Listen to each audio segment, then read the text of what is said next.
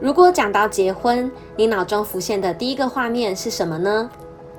台湾二零零七年的调查显示，高达百分之九十四的新人会选择拍摄婚纱照。那么，你知道婚纱照是怎么出现的吗？在早期没有相机的年代，大户人家娶妻时都会请镇上有名的画师来到家里，给新郎新娘画上一幅属于他们的肖像画。清末时代，相机从西方传到东方。当时只有家境富裕的人结婚才能拍婚纱照。从不同年代的照片可以观察到婚纱照风格的转变，从一脸震惊、以红色为主的黄袍马褂，到二十年代受西方的影响，穿上富有纯洁意义的白色婚纱，面带幸福的笑容。大家对婚纱的认知从保守渐渐转为开放及自由。如今我们拍摄方法相当多元，打破以往的婚纱照形式。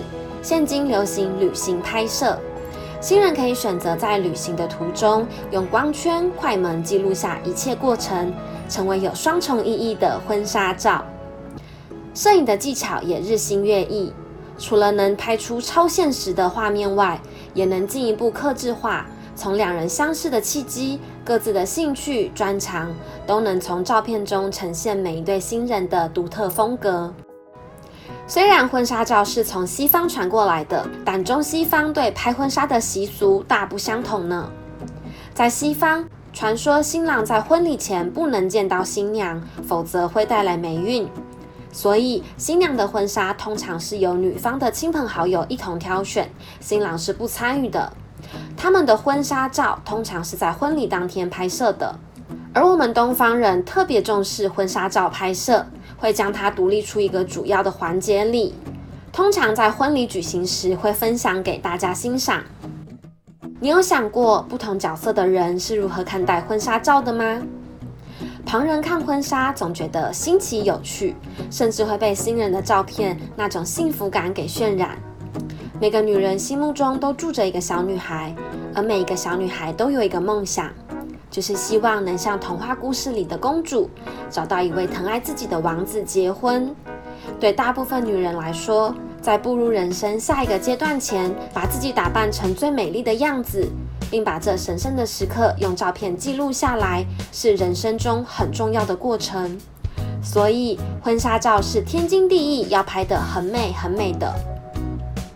对大部分男人而言，女人这样的梦想是在商人炒作下产生的。选择拍婚纱照，比较像是完成另一半的梦想。为了让另一半开心快乐，愿意配合演出红花配绿叶的角色。但对于挑选婚纱拍摄的漫长等待，这些繁琐的细节对男人来说是有点吃不消的。从心理学上，这是一种透过仪式来达到心理暗示的效果。也就是说，人们在受到外界或他人的期望、情绪、态度等影响时的心理特点，是非常普遍的一种心理现象。心理学家巴甫洛夫认为，心理暗示是人类最普遍、最典型的条件反射，它属于一种被主观意识接受了的假设。虽然这种假设并不一定有什么实质的作用，但由于主观上已经认同了它的存在，所以在心理上就会竭力认同这个假设的条件。望梅止渴就是透过心理暗示导致的生理变化产生的例子。研究表明，女性比男性更具有接受心理暗示的天赋。拍婚纱这件事对女人来说，成品美美的。能让她更加坚信当初彼此的决定，暗示自己未来即使遇到挫折，也能手牵手一起走下去。但也是有新人在筹备婚礼、拍摄婚纱的过程中，因为各种摩擦不和而最后分手。所以没有一定的好与不好，做与不做，重点在于心态最重要。就我的角度来看。不论是哪一种身份立场，婚纱照是大家都应该会碰到，但又最容易被忽略的东西。其实，婚纱照的效益比你想象中来的多更多呢。首先，当两人决定要结婚时，许多的事情都必须互相讨论，达成共识。要不要拍婚纱照这件事，一定会被提出来讲。这就是新人的第一个考验：要选择哪家摄影公司，怎样的照片风格，要去哪里拍，决定要拍几组照片，预算是多少。这些大大小小的事，能让新人从矛盾、冲突、合作中去突破、成长。在选择拍摄地点中，通常会有一组主题是专属两人回忆的地方，有可能是一见钟情的餐厅、第一次认识彼此的学校、被告白的地点，总之是对两人关系具有重要意义的地方。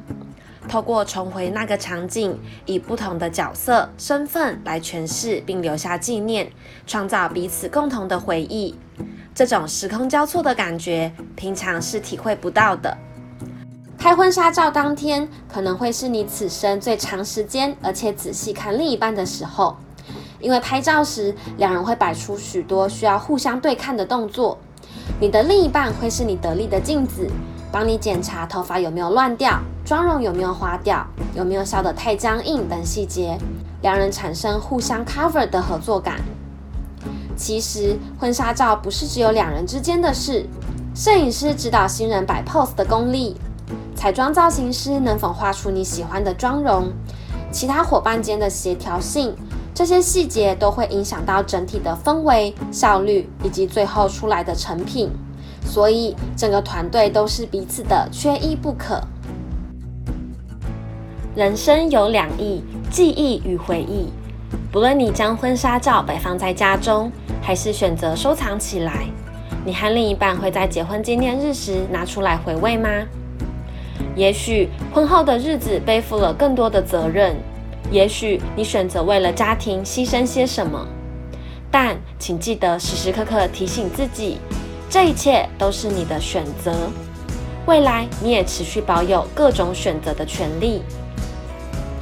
婚纱照的真善美，真在于记录当初的双方因为什么原因而选择生活在一起。善则是透过具有仪式的流程，提醒两人要对自己的决定、对彼此的感情负责。婚纱照呈现出两人结为夫妻的外在美，而透过定期回忆照片，提醒彼此的一本初衷，能让彼此在各自前进的道路上走得更久更远，让真正的内在美永久的延续下去。